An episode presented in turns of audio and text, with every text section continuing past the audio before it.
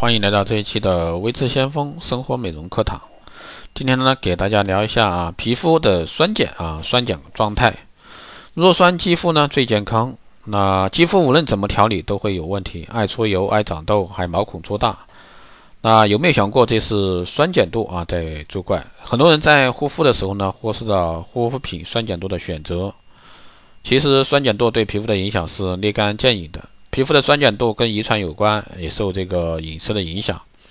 喜欢吃甜食的人，皮肤通常显酸性，酸性皮肤偏干，容易吸水，但水分流失也快，容易长斑，容易浮肿松弛。喜欢吃咸辣的口味重的人，皮肤通常都是显碱性啊，碱性这个皮肤容易出油、滋长细菌、生暗疮、面疮，不容易浮肿，但容易内干外油，皮肤粗糙。皮肤长期处于这个不适合的酸碱度，就会使皮肤过早的老化，出现各种皮肤问题。那一般来讲，健康富有弹性的皮肤呢，是呈弱酸性的，介于 pH 五到 pH 六之间。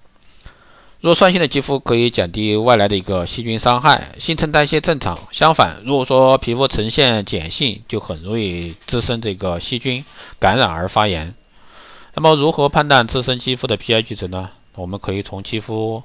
出现三大状况了解：出油不出油，缺水不缺水，有无这个过敏现象，皮肤有无红肿、面疮、粉刺出现，观察肌肤是否有肤色不均、松弛或者说细纹、黑眼圈等。那如果说有以下情况出现呢，多为碱性肌肤，比如说肌肤出油量大，经常有烦人的一个面疮和粉刺，有角质较厚，毛孔粗大，鼻鼻头啊，汗多，肌肤表面很容易沾上污垢。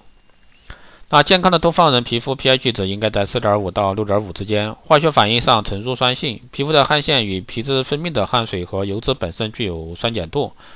越是油性的一个皮肤呢，肌肤呢 pH 值越低，相应的肤质越干燥，pH 值就越高，越偏向碱性。既然肌肤要呈酸性才好，那么在护肤品、化妆品的选择上，也要往酸性的方向选择才够护肤。那酸碱度呢，是影响肌肤的一个方面，起到影响力不大。肌肤的健康很多因素是综合影响，而且呢，肌肤本身有一定范围的一个酸碱调节能力，因此呢，不必刻意的去经营肌肤的酸碱度。虽然说肌肤有自动调节能力，但是如果说经常接触这个强碱性的物质，也会削弱肌肤自身修复能力。因此，在选择肌肤护肤产品的时候呢，要注意产品成分是否温和、滋润不刺激。皮肤呢，对雪花膏类乳霜中的综合比较高，而对香皂、美白粉类制品中的综合能力较弱。因此呢，如果说常使用香皂涂抹碱性化妆品时呢，皮肤容易敏感或者说起疹，皮肤粗糙或者说和容易出汗，使肌肤更需要注意产品的成分是否温和。因此，总体来说，具有酸性而缓冲力较强的产品对肌肤是最适合的。